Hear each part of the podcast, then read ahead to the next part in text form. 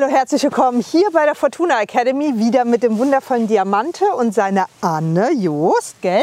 Ich darf euch hier zeigen, worauf es ankommt beim Sattelbaum bzw. bei der Schulterfreiheit.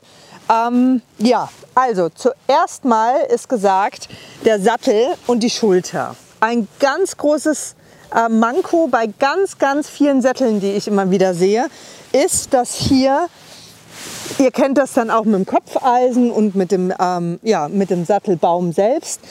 Wenn der Sattelbaum zu eng ist, dann ähm, ja, kippt er sozusagen gegen die Schulter nach innen.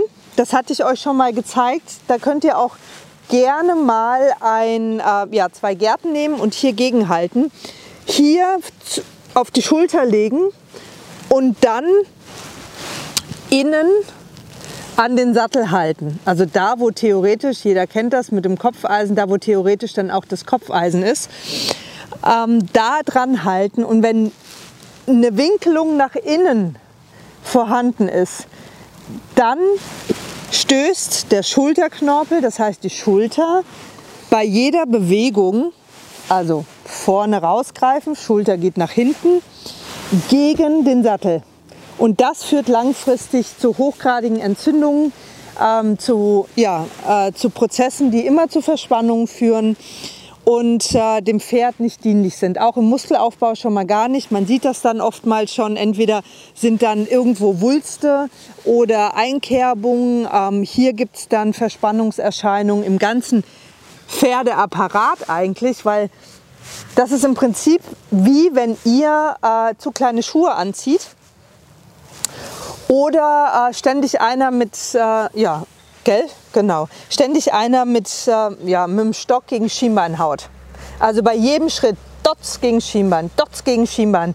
Ähm, ja, vielleicht bildet sich dann irgendwann mal äh, Knorpel drauf, aber es wird immer schmerzhaft und entzündlich sein. Also da immer bitte drauf achten.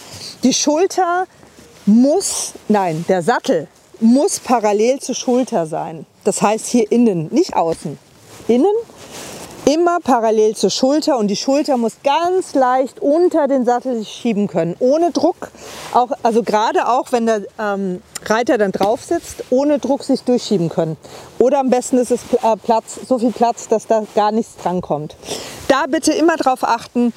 Und eine Sattelanprobe, auch bei einer Umpolsterung, hat immer mit dem Reiter ähm, in der Anprobe zu tun. Also niemals irgendwie den Sattel verschicken und ähm, wieder zurückschicken lassen und losreiten, sondern der Sattler hat das mit dem Reiter zu prüfen. Passt der Sattel, wenn der Reiter drauf passt, in allen Gegebenheiten, so wie man es angepasst hat, wirklich aufs Pferd und den Reiter? Es bringt überhaupt nichts, wenn man äh, den Sattel drauflegt den irgendwie anpasst und nie den Sattel, also den Reiter drauf gehabt hat, ja, oder den, das Pferd in allen drei Gangarten mit dem Reiter gesehen hat. Also so eine Sattelumpolsterung sowohl als äh, auch eine Anprobe dauert meistens immer eine Stunde bis anderthalb, weil man natürlich das Pferd auch in allen äh, drei Gangarten sehen möchte oder hier in dem Fall in allen vier Gangarten ähm, und natürlich auch mit Reiter und ohne Reiter bitte achtet drauf. Und wenn das euer Sattler nicht macht, ich bin ja immer ein Freund von, man kann ja Wissen weitergeben ähm, und sollte das teilen. Dann weiß das vielleicht nicht, dann macht ihn doch nett darauf aufmerksam, dass es da andere Möglichkeiten gibt. Und äh, ja, hast du noch Fragen, melde dich gerne bei mir. Äh, gerne hier bei, dem, äh, bei der E-Mail-Adresse unter dem Link. Ich freue mich sehr, wünsche dir und deinem Pferd alles Gute. Tschüss!